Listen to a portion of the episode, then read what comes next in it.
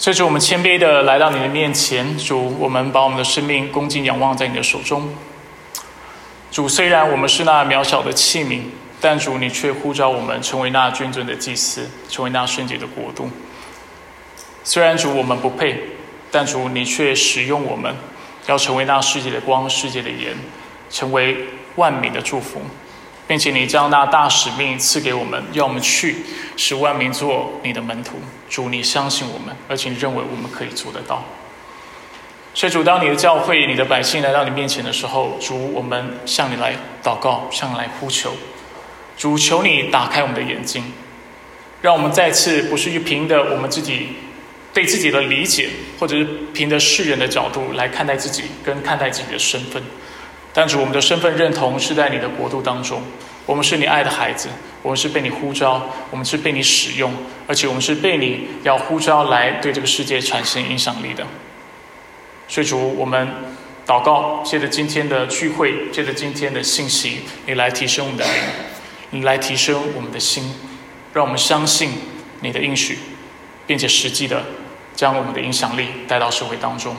我们感谢赞美你，以上祷告是奉靠主耶稣基督的圣名求。阿门。那今天呢是后劲十足这个信息系列的第二篇信息。那上个礼拜我们讲到我们教会的意向的第一个部分，或者是我们也可以称那为第一个意向。大家还记得第一个印象意向是什么吗？如果用两个字来形容的话，是整合。那如果是将它做更完整的一个描述的话，是信仰和生活的整合。那我们在上周的信息当中，我们特别提到一件事情，就是信仰对基督徒来说不应该只是私有化的，信仰对我们所产生的影响力不应该只是改变我们的内心、改变我们的态度、改变我们个人的生活或改变我们的家庭。但是我们的信仰应该被带到公共领域当中，应该对我们的社会有影响，对我们的职场有影响，对我们的学校有影响，甚至对国家带来影响力。那上周如果呃你不在我们当中的，我鼓励你，啊真的是要回去听上周的信息，因为这是我们教会非常关键的核心价值之一。那为什么我们应该把我们的信仰带到公共领域当中，而不是让它变成私有化的一个信仰呢？原因就在于，耶稣基督不仅是我们个人的救主，但是他也是世界万物的主宰。他的主权不止在基督徒的生命之上，或者在我们的家庭之上，但是他的主权是在万有跟世界之上。所以这样的理解很重要。所以因此，我们有使命为耶稣基督来翻转，去赢得这个世界的灵魂，还有去翻转这个世界的文化。所以这叫做整合。我们应该把我们的信仰带到公共领域当中，带到我们的职场当中，带到我们的生活当中，使我们基督徒的敬拜不是只在只是在教会四面墙之内，但是也是在这教教会的四面墙之外。那今天呢，我们继续要看下一个。啊，意象或者是我们的意象的第二个部分，讲到培育。大家说培育，或者是更精确来说是领袖的培育。我们先看一下我们教会的简介是怎么样形容这第二个意象的。我们第二个意象说，为了神国的工作，教会应该集中更多的资源与领袖的栽培。一方面，我们相信成为门徒的呼召就是成为领袖的呼召，不论种族、性别、身份和地位，每一个基督徒都应该学习如何为了荣耀主的缘故，认识。发掘、培养及善用自己的领导能力。另一方面，我们也鼓励更多的基督徒接受更完整、严谨的神学训练，使我们在所属的专业领域里，无论是神职或非神职，实行更深刻的信仰思辨及应用。那其实这个部分的啊意向呢，是上个礼拜就是我们讲到的意向的第一个部分的一个延伸。所以上个礼拜我特别讲到，我们教会是为什么存在的？我们存在的目的就在于要帮助弟兄姐妹知道怎么样将信仰不只是落实在教会生活，但是并且落实在教会外的生活。那今天的主题主题讲到培育的时候，我们现在要讲我们怎么样纵向的发展，我们怎么样将这样的一个信念深化。因为在概念上，上周的主题其实解释起来很容易，对不对？我们在主里，我们生命应该改变，我们应该在世界当中做光做盐，这是非常明显而且容易明白的事情。但是我们究竟怎么做呢？或者是基督徒的信仰跟价值究竟有哪些呢？那这就是教会要做的工作，帮助大家来深化。所以我们要做培育的工作。而另外一部分呢，就是讲到我们呃意向的第三个部分，讲到要直堂的时候，我们就是讲到我们怎么样让这个影响力能够被扩散出来，是一个纵化的一个策略。所以一个是呃直向的，哦，这是横向的，横向的一个策略，就是我们怎么样让不止这个教会，还有我们的生命。是荣耀上帝的，是做光做盐，但同时我们慢慢的让世界上更多的人能够在这个世界上产生影响力。所以再次强调一件事情，就是上周信息的内容非常重要，鼓励大家回去能够收听我们的录音。所以今天的意向呢，简单来说有两个部分。第一个部分指出，我们相信成为门徒的呼召，就是成为领袖的呼召。成为门徒的呼召，就是成为领袖的呼召。圣经有这么说。那我先跟大家稍微解释一下。现在呢，许多呃领导学的专家，他们都指出，啊，当我们要定义所谓的领导能力的时候，其实基本上我们用三个字就能够定义或解释。广义来说，领导能力就是影响力。今天如果你对别人的生命是有影响力的，你某种程度上，你就是对那个人来说是有领导的啊影响的，或者是你能够带领他的。所以今天你不一定是要企是企业当中的大老板，或者是你是这个世界上的佼佼者。如果你是家庭主妇，你的孩子就是你的跟随者，你对他具有影响力，你就是他的领袖。如果你是学校的老师，你的学生就是你的跟随者。你就是他的领袖，你就能够来影响他。甚至如果你只是学生，而且你喜欢玩电玩的话，你上网不是现在年轻人都会组队吗？组队去打怪，类似这样哈。我一听就知道我是外行的。但是当你这么做的时候，你在做的事情就是是什么？就是你在发挥你的影响力，你在做一个领袖在做的事情。所以今天我们每一个人都是领袖，因为我们每一个人都有影响力。只是问题在于，我们不一定是个非常优秀的领袖，而这就是我们教会的使命，或者我们教会希望帮助大家去做的事情。不止让你有影响力，但是你带出来影响力是正面的。你自己想看看，你对这个社会，你对啊教会是不是有影响力？我可以直接跟你说，是肯定有的。我刚才已经举了一个很明显的例子，在敬拜的时候，敬拜当中，在唱快歌的时候，你要不要拍手？对你旁边人有没有影响？你不拍手是消极的影响，你拍手就是积极正面的影响，不是吗？今天你在敬拜当中，你爱理不理，手叉着腰的话，有没有影响力？肯定有影响力嘛，只是这个影响力是负面的。但今天领袖是什么样的人？别人不敬拜我敬拜，别人不跪下我跪下，别人不举手我举手，别人不专注我专注。而当你愿意选择去这样过你的生活，而且过你人生的时候，你的生命就会不一样，你就会产生影响力，为主带来正面的影响。跟大家分享一些经文里面大概有描述到影响力或者一啊讲到领袖才能的一些的经文。首先，刚才我已经提过了，其中一个就是大使命。主叫我们去干嘛？去。使万民做他的门徒，并且吩咐他们他们遵守耶稣基督的教导，是吗？如果你没有影响力，你你你去能干嘛？你能干嘛吗？你传福音会有效吗？你有办法去吩咐人家遵守耶稣的教导吗？但是耶稣基督说什么？说你能，他派你去，因为他说天上地上所有的权柄都赐给他了。今天他给你这个影响力，让你去影响这个世界。上个礼拜讲到做光做盐。同样的原则，如果你不能，你在世界上无法产生影响力的话，上帝为什么要呼召你去做光做盐？但是耶稣基督的预设立场是什么？你是盐，你能够调和，你能够防腐；你是光，你能够照亮周围的人，你能够有影响力。啊，在圣经当中，耶稣基督也承诺我们有一天要跟他一起做王。做王很明显的就是一个有权柄的。工作是有影响力的工作，所以很明显的，圣经从创世纪一直到最后，创世纪我们这段时间也说了嘛，我们每一个人都是要代表上帝在地上干嘛？治理跟管理万物嘛。你没有影响力，没有任何的权柄，上帝没有呼召你成为领袖的话，他为什么要给你这些的任务？所以很明显的，圣经让我们看到，每一个基督徒都能够做领袖，而且成为门徒，某种程度上就是一个领袖的呼召。所以在我们的意象当中，我们说到每一个人都要认识自己的领袖风格和能力，要发掘自己的潜力，要培养自己的领导能力，并且加以来善用。那除了认为所有的基督徒都应该成为领袖之外，教会也鼓励更多的基督徒应该要接受更完整的神学装备。很多人会认为，今天你去神学院是因为你有呼召，你才需要去神学院。但是让我诚实的跟大家说，当我在神学院的时候，我读的神学院是一个非常严谨，而且算是南加州最顶尖的神学院之一。但是我的神学院有百分之七十的人是没有明确的护照的。那为什么我们会觉得说要去读神学院，一定是要做传道人才能够去神学院读？因为我们认为只有传道人有护照，但是平信徒没有护照。因为我们很多时候，我们以为，哇，我作为一个平常的基督徒，我在社会当中只是做个小职员，我哪有什么护照？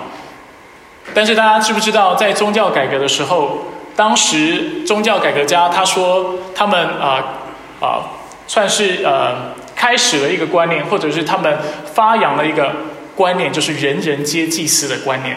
大家听过这个概念吗？什么叫做祭司？祭司的工作是什么？祭司在旧约当中就是神职人员。首先，第二，祭司的工作是什么？把人带到上帝的面前，而且成为上帝能够祝福人的渠道。所以，一个祭司能够做什么事情？就是他能够使一个人更多的来敬拜神，而且他能够做另外一个事情，就是把上帝的同在跟祝福带到那个人生命当中。那圣经怎么形容谁是祭司？牧师是祭司吗？肯定是祭司。不是牧师就不是祭司吗？也不是。圣经让我们看到。就像啊，彼得所说的，我们都是君尊的祭司，我们每一个人都是祭司。所以你在世界当中，你也有呼召啊，做光做盐的呼召，难道不是呼召吗？使万民成为门徒的呼召，难道不是呼召吗？你也是有呼召的。所以，我们应该换个角度来看待我们的工作。我们的工作并不是只是为了填饱我们的肚子，我们的工作也不是只是让我们的收入、让我们的生活能够更的过得更好。我们工作存在的目的是为了荣耀上帝，而且你能够使用你的工作来祝福人，而且来荣耀神。而这样的观念对基督徒来说是非常非常重要的。所以，鼓励大家要如此看待自己在神面前所蒙的召。啊，不是牧师的工作就比较神圣。牧师在教会当中的确是权柄，圣经也告诉我们，我们要尊重牧师，要顺服牧师。但是并没有比较神圣，所有荣耀上帝的工作都是神圣的。但是就看你怎么看待你的工作，你把它看为是俗的、世俗的、没有影响力的、没有意义的、不能被主用的，它就没有用，它就。没有办法发挥影响力。但是如果你说主就连是我在餐厅做员工、做个服务生都能够被你使用的时候，他就能够被上帝而使用。当你相信你的每一个微笑，你对人其他人的态度、对客人的态度是能够产生影响力的时候，他就能够产生影响力。如果你相信你在做的事情是能够为餐厅里面的不管是老板或者其他的员工、其他职员、厨师带来祝福的时候，他就能够带来祝福，他就能够被上帝使用。所以鼓励大家，把我们的呼召，我们每一个人的呼召，在上帝在神呃在世界当中所做的工作，都可以是神圣的。但重点就是我们怎么看待我们的工作。牧师也可以让自己的工作变得很不神圣，同意吗？我也可以把牧师这个工作当做敛财的工具啊，当做自我膨胀的一个渠道啊。那这样子，牧师的工作还神圣吗？一点都不神圣。所以我们怎么样使我们工作圣化，在于我们这个人的态度。阿门。那呃，所以我们鼓励每一个人，除了大家能够不断的啊，就是如此的去看待自己工作之外，而且我们鼓励大家，如果在能力上你是足够的，在财务上是允许的，我鼓励你去神学院接受更完整的装备，因为不止牧师。需要更了解圣经，牧师需要更认识神，而且牧师要更啊能够有批判性或者是有思考性的去运用上帝的话语，你们也是。那当然，如果上帝没有给你这样的呼召，你也不要有压力。不是说每一个人都要去神学院，去神学院还是要有特定的呼召的，是特别的、特别的感动的，因为是要付上代价。但是如果允许的话，我鼓励你就如此去做。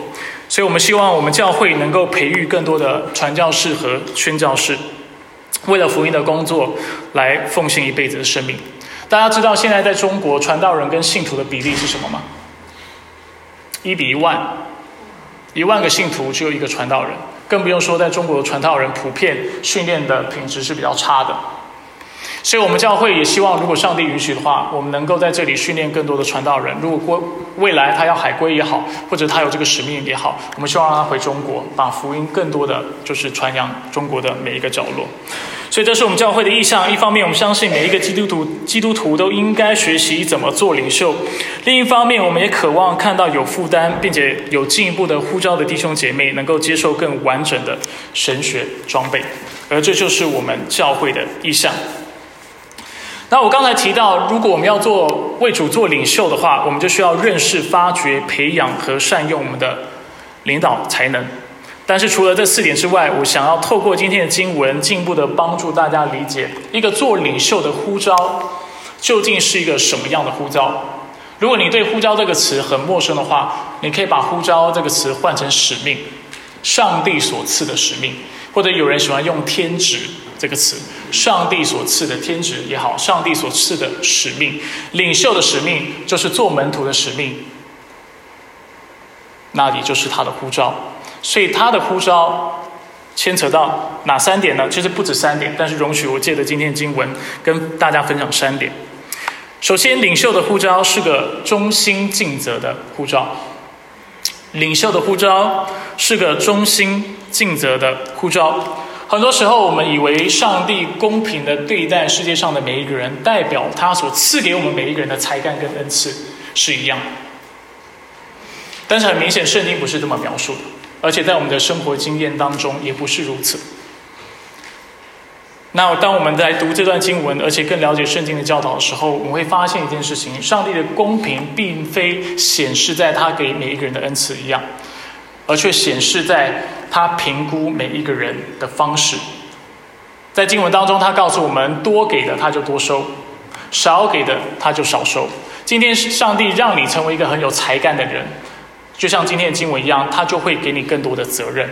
五千两的银子，是因为他有这个能力来做投资五千两的投资，所以上帝就给他更大的责任。两千两的人也一样，他就给他两千银子的责任。那一千的也是如此。而上都上帝评估的标准很公平，就是你有能力，我就要求的多一点，而你就应该按着你的能力去为我而活。那今天这个主人给了最有才干的仆人五个他连德，他连德 talanta，这是在原文当中的一个词。那在中文我们翻成五千银子。那一个他连德呢，或者是一一千银子究竟是多少钱？神学家认为啊很难说得准，因为每一个时代就像现在货币会啊通膨，然后呃货币的价值会一直改变一样，当时的货币的价值也会改变。不过，有些人估计大概就是一个人二十年的薪水。如果用美国二零一七年的平均所得来算的话，一个人一年的收入差不多是四万五千块，所以二十年的薪水大概就是九十万。所以一个他连德换算成今天的货币价值，大概就是九十块呃九十万美金。那如果是五个他连德的话呢，就是四百五十万美金。啊，对我们在座有的人，如果你是大老板的话，也许你觉得这还是没有很多嘛。那如果是这样的话，神祝福你，那代表上帝给的更多，他要求也跟你要求的更多哈。那我们看到这两个人呢，啊，呃，我们看到五千两的银子的人，首先他做了什么事情？他立刻拿去做买卖，二十五章十六节。并且在主人主人回来之前，他也另外赚了五千银子。同样的，拿的比较少的仆人，两千银子的仆人，他也在主人回来之前那一天就赚了两千银子。这两个仆人都从主人那里得到同样的赞许。主人说：“好，你这又善良又忠心的仆人，你在少许的事上忠心，我要派你管理许多的事，进来享受你主人的快乐吧。”所以，我们再次看到主人的评估方式很公平的，多给的他就多收，少给的他就少收。这两个买卖的呃收益百分比都是百分之一百，所以主人对他们两个人的称赞是一模一样的。那如果按照这样的逻辑来看，你觉得有一千银子的人，他应该为主人赚多少钱？一千银子，但是这个比喻是这么描述这个一千领一千银子的仆人吗？没有，他做了什么？他拿到一千银子以后，回了家，不知道是在家里还是在其他地方，他就挖了地，就把钱就藏起来，埋起来，然后完全没有去做买卖，也没有存到银行当中去产生利息。而当主人把领一千银子的仆人叫来，而且指责他的时候，这个仆人反而将他毫无收益的责任归咎于他的主人。他说：“主啊，我知道你，你是个严厉的人，没有种的地方。”也要收割，没有播的地方也要收获。我就害怕去把你的一千银子埋藏在地里，请看你的银子在这里。所以他原封不动的将主人给他的一千银子还给那个主人。而当主人听完这句话的时候，他也毫不吝啬的、毫不犹豫的指责这个仆人，并且说他是又饿又懒的。又饿又懒的指的不只是他的品德，也包括他做事的态度和习惯。主人就指出这个仆人说辞前后矛盾的地方。他说：“你既然知道我没有种的地方要收割，没有播的地方也要收获，这不代表这个主人就是这个样子，只是他现在是用那个仆人所说的话来证明他的又恶又懒。所以仆仆呃主人就说：如果你真的这么认为的话，那你就该把我的银子放给。”税换银钱的人到来的时候，可以连本带利的收回。换句话说，这个主人是在告诉他：你真的怕我吗？你真的觉得我是严厉的主人吗？如果真的很严厉的话，你会拿一千银子，然后就埋在地里，不去做任何的努力吗？看看出这个逻辑的矛盾吗？所以主人是在告诉他：你少来了。少在那边有有拖，就就是推脱，然后有说辞，你就是又恶又懒，你还敢把责任推给我？明明明问题很明显，就是出在你的身上，你一点也不怕，而且你做事心不在焉。那这三个仆人的例子帮助我们看到，不管今天不管我们今天的才干有多少，领导能力有多强，最重要的是。我们究竟拿了我们的才干和我们的影响力、我们的领导能力去做什么？作为父母，我们对我们的孩子一定有影响力，但是你是怎么去影响他的？你在他生命当中，你做了什么样的投资？你去怎么样用你的影响力？如果你是老板，你是怎么样对待你的下属的？如果你是上司，你怎么对待你的下属？在朋友圈当中，我们又是否尽了我们的责任，为我们周围的人带来正面的影响？所以，我们看到有时候做领袖不需要什么大道理，我们需要思考一件事情，就是我是否忠心尽责了。尽责在于尽你的所能去做你该做的事情，但是不止尽责，忠心，我们要对一个人交账的，而对基督徒那个人是谁？就是上帝。所以，我们不只要尽责，我们要忠心。我们所做的事情，不是只是尽所能为自己忠心，为自己的自自我利益去努力，不是。我们也要对他忠心，因为我们有一天都要来到主的面前来交账。这是第一点。那这个比喻不只让我们看到我们的呼召、领袖的呼召、门徒的呼召是要忠心尽责之外，它让我们看到第二方面，就是它是个不用责废的呼召。什么叫什么叫做不用则废？就是当你不去发挥你的影响力，不用你的才干的时候，你等同于把它作废了一样。所以这段经文让我们看到，当我们不去用我们的恩赐，不去用我们的影响力的时候，问题还不在于是不是很可惜的问题。很多时候我们会说啊，你没有用你的才干，没有发挥你的领导力，好可惜。但是这段经文让我们看到，不只是可不可惜，而是糟不糟蹋的问题。浪不浪费的问题。当你不去用你的恩赐的时候，你等于是作废了它，你等于是糟蹋了它。而且上帝会做一件事情很公平，你不用了那没问题，我收回来。你糟蹋我给你的恩典，但是我作为上帝，我不会去糟蹋我自己的恩典。你要浪费我给你的才能。今天作为上帝，我不会浪费我给你的才能。你不要，你不感恩没关系，我收回来。而这是上帝看待我们的恩赐跟能力的，所以不是说今天东西给你就是你的，你就觉得你是自己的主人，自己所有才干才能跟你拥有的所有东西的主人，不是的。上帝给你东西，他要你交账，你不用的话，上帝也许是在今世或者是在未来，在他再来的那一天，他又把它完全的收回来。如果你不去用的时候，所以这反映了基督徒一个很重要的价值，就是上帝所给我们的所有的恩典。我们要向他献上感谢，一方面，但是另外一方面，在我们享受这些恩典的同时，我们也要常常想：上帝，你给我这些恩典，又是要我拿这些恩典来做什么的？所以，如果上帝让我们很富有，这不是罪，这不是错，而且你可以享受你的财富。但是在享受的过程当中，上帝来问你：那你又拿这些财富为我做什么？而这是一个平衡，或者这是一个双向并行的一个智慧。那啊，很多时候我们会以为享受跟荣耀神两者是抵触的，但是其实，在圣经当中很多地方，或者我们去思考我们人生，这两者不一定是抵触。你有没有可能对你的工作啊，就是在做的时候非常享受你工作，并且有成就感？有可能的。但是你有没有可能在有成就感的过程当中，把荣耀归给神，而且来荣耀上帝？可以啊，为什么不行？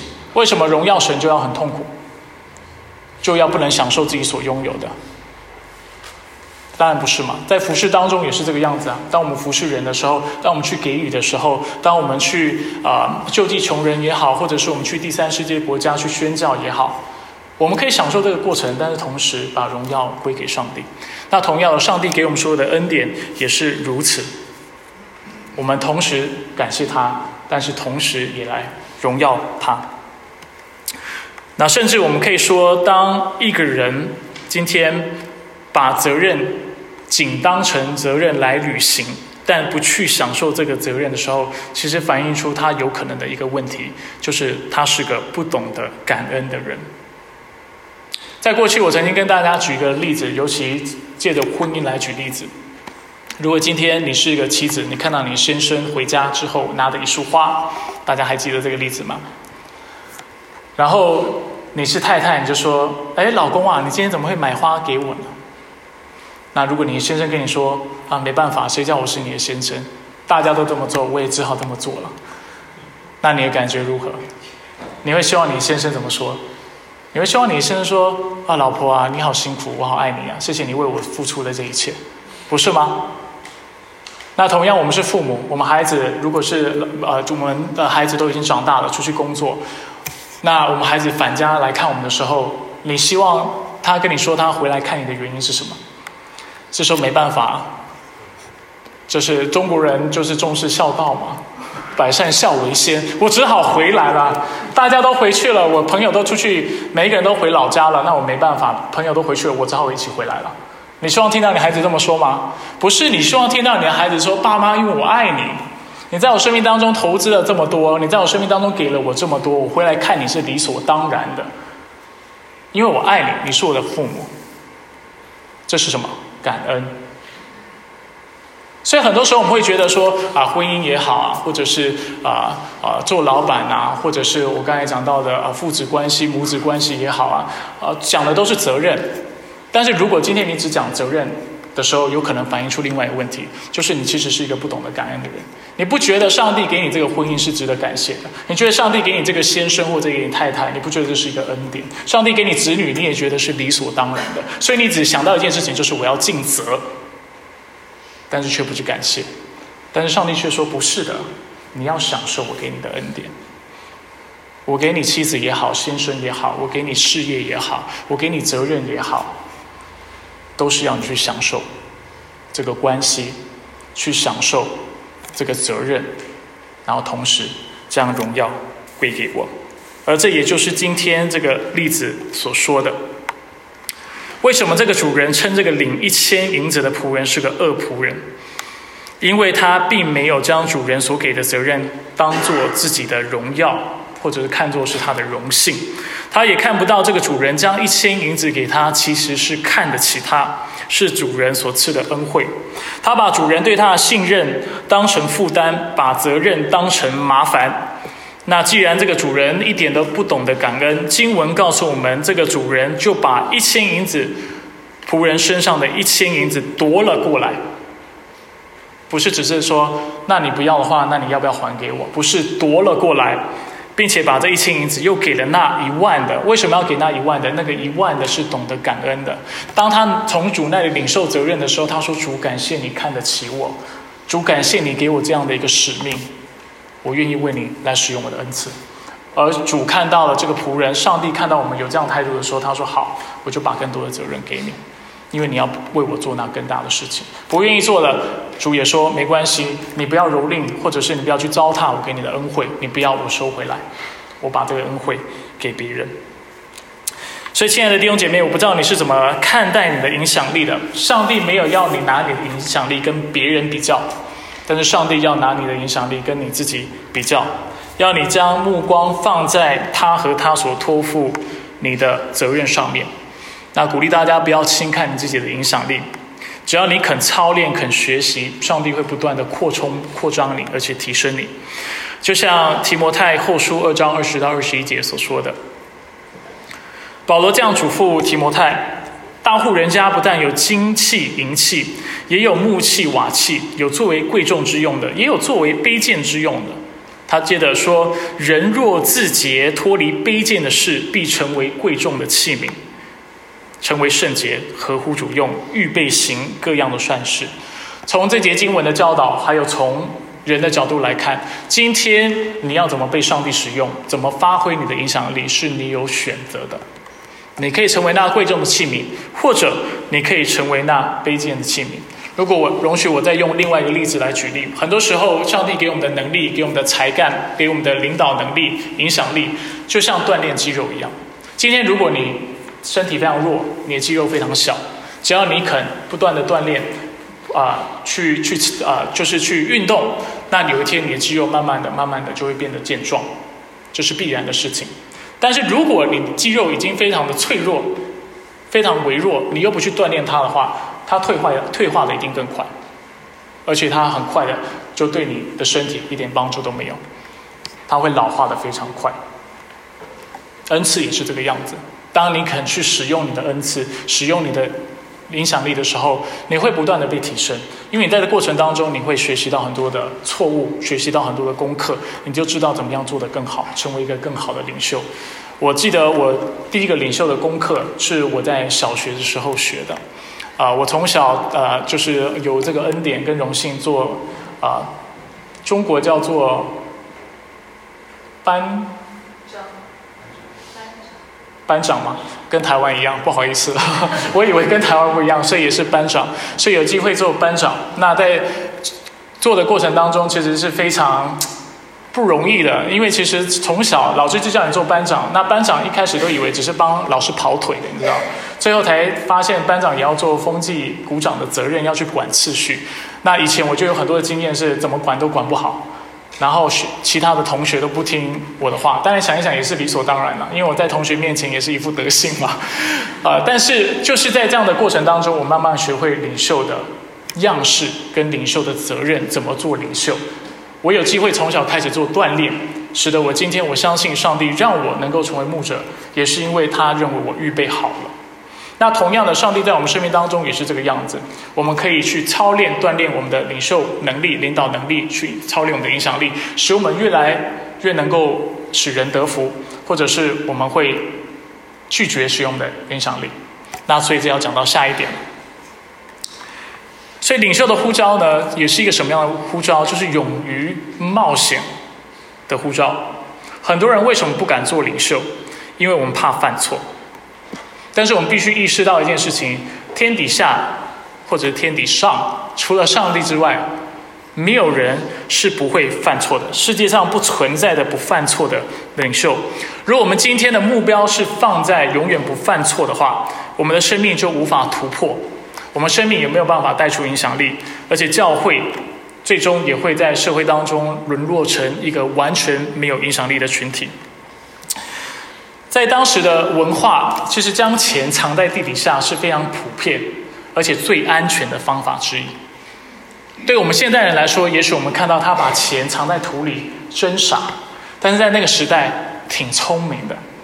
因为你藏在哪里，如果你盖得好的话，只有你知道它在哪里。其实，在当时时代，没有所谓现在的这种银行的系统啊机构，所以其实存在家里也没有保险箱，没有那么保险的啊，就是保护，所以你只能把它藏在土里。这其实是非常安全的一个方式。但是这种很安全，但是却没有利润的方式，却是被主人所责备的，因为这个这样的一个态度是没有胆识的。这样的态度是没有门徒精神的。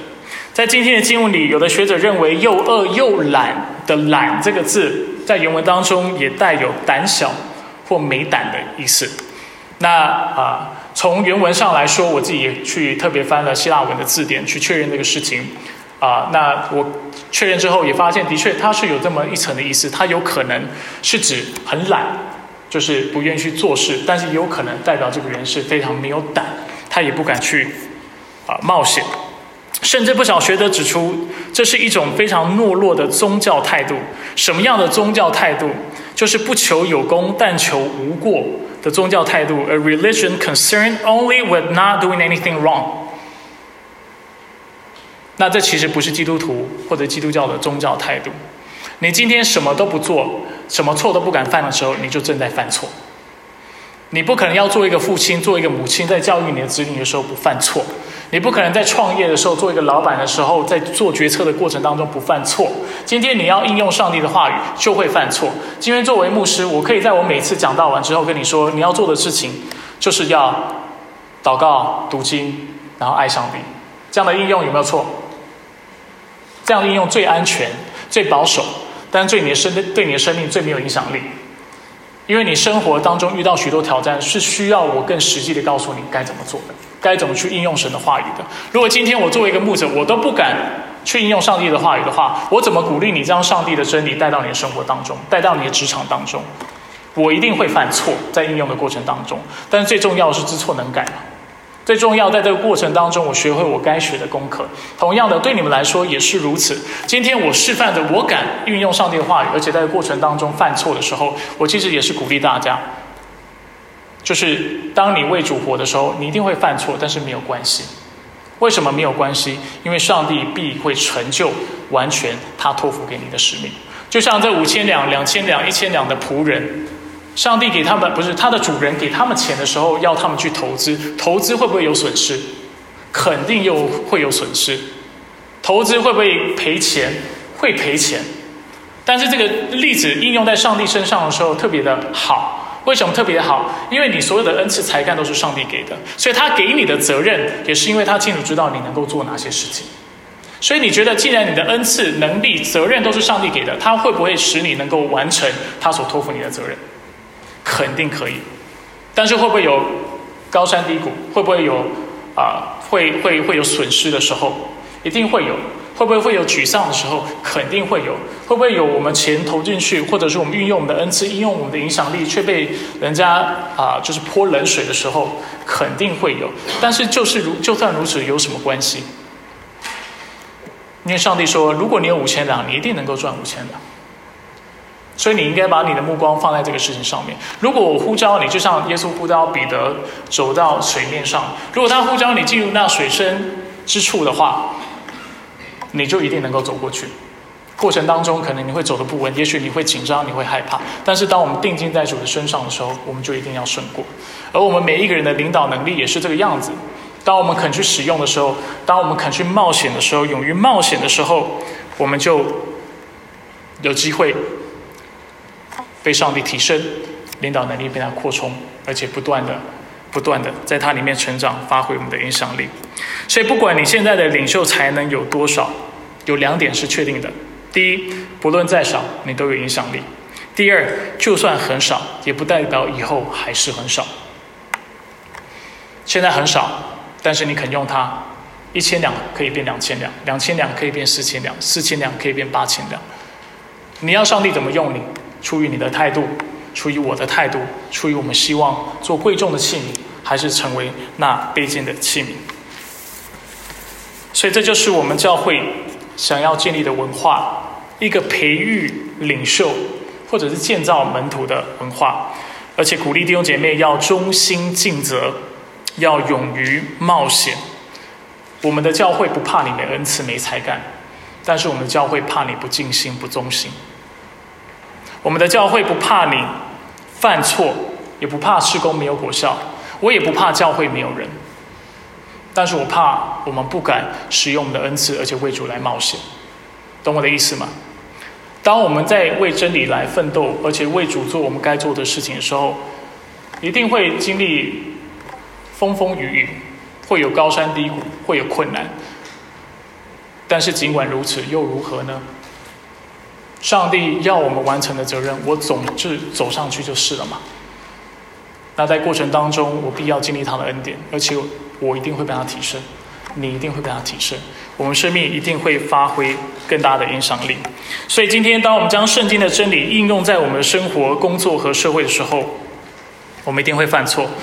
我们可能因为过于严格的要求我们的子女，导致他们失去自信心；又或者过于体贴我们的子女，导致他们变成啊非常以自我为中心，或者是自以为是。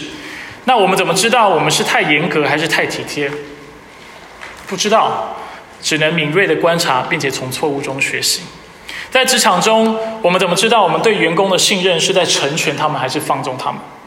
不知道，只有在尝试过后，在认识我们的员工之后，知道有的人他是自制能力很强，他就需要空间；有的员工他就自制能力非常弱，他就需要监督。而在这个过程当中，你就知道你怎么样对待你的员工，去使用你的员工。然后你就知道怎么样成为一个领袖。在社会中，我们怎么知道我们对流浪汉所提供的补助是在帮助他们满足他们的需求，提升他们个人的尊严，还是我们是害了他们，剥夺了他们生存的意识，并且浪费了社会的资源？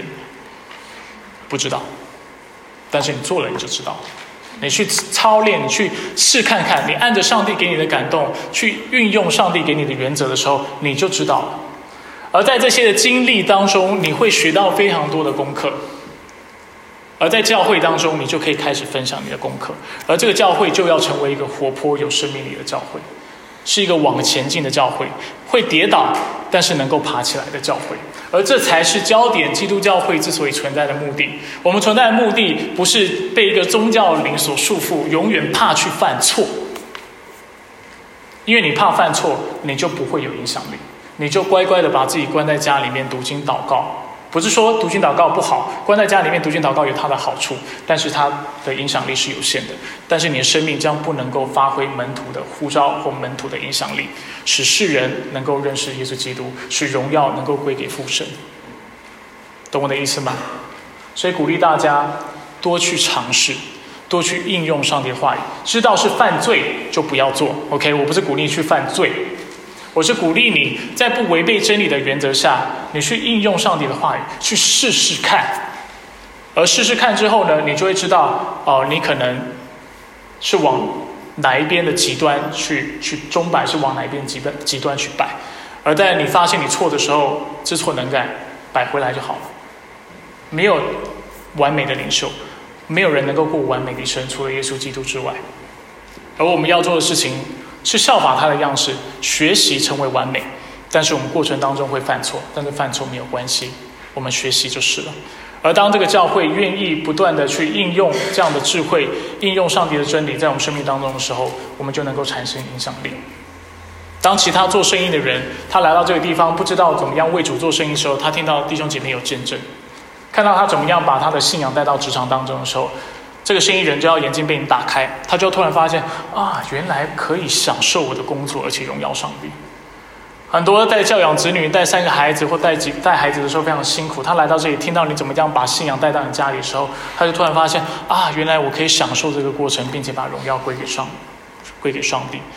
而在我们生命当中，我们的一个门徒的生活就是一个这样的生活，总是学习，不断的努力去感谢他，去享受他。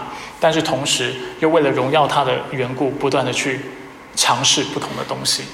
而当我们这么做的时候，我们生命会有动力，我们生命会变得非常有活力，教会也会变得非常的有活力。所以我在这里，我又写了一段话，我说，当我们在生活中去实践应用上帝的话语的时候，我们就一定会承受风险。多花时间读经、祷告来教会，代表你就会少一点时间去读书、去休闲、去度假或去工作。但是什么样的生活才叫做平衡？同时，同时能够尽心、尽性、尽力、尽意的去爱上帝，并且爱人如己，花时间跟家人相处，在世界中做光做盐，同时又照顾好那些家计和生活寄托在我们公司的未来的这些员工，怎么做？试试看就知道了。发挥你的恩赐，去尝试，去操练。然后衷心的去顺服上帝，相信上帝赐给我们的责任，他一定帮助我们去完成。而慢慢的，我们就会找出一条路，找出上帝在我们生命的呼召，还有他对我们的带领。而当我们成长学习之后，这些经验也将成为宝贵的资产，不只是我们个人的资产，也是我们下一代的资产。使我们的教会能够成为我刚才所说的活泼、有生命、有动力的生命力、有动力的教会。而这样的教会也必要在这个世界上带出影响力，影响社区、影响社会，而且影响我们的后代。我所关注的不是只是我们做好我们这个时代要做的事情，但是如果我们能够祝福到我们的后代、下一代，我想这是上帝所乐见，而且我也希望看到的。所以这就是我们教会的意向：积极的培育领袖，使教会不仅能够拯救、改变人的生命，但是更能为主改变这个世界。我们来祷告。所以主，我们来到你面前，主，我将我们教会的每一个弟兄姐妹都交托、仰望在你的手手中。主，感谢你借着今天的经文，让我们看到做门徒的呼召就是一个做领袖的呼召。我们总是要很刻意的来使用我们的恩赐，来使用我们的影响力。在世界上做光做盐，而且在我们的家中，在我们的生活当中，在主在教会当中，为你常常做见证。主，感谢你透过今天的信息，让我们看到，作为一个门徒，作为一个领袖，我们要尽责，我们要忠心。你也让我们看到，当我们不去用我们的恩赐的时候，它是不用则废的一个护照，代表我们的恩赐如果不用，如果我们去践踏的话，上帝你会将这样的恩赐跟祝福从我们身上收回。最后，我们看到一个领袖也是一个勇于冒险，而且愿意承担风险的领袖。而在这个学过程当中，我们学习，我们成长。所以主求你的圣灵大大感动我们的心，感动我们，让我们能够常做那荣耀你的事情，让我们一生的生活当中，每时每刻都为你而活，而且一心顺服到底。我们感谢赞美你。以上祷告是奉靠主耶稣基督的圣名求，阿门。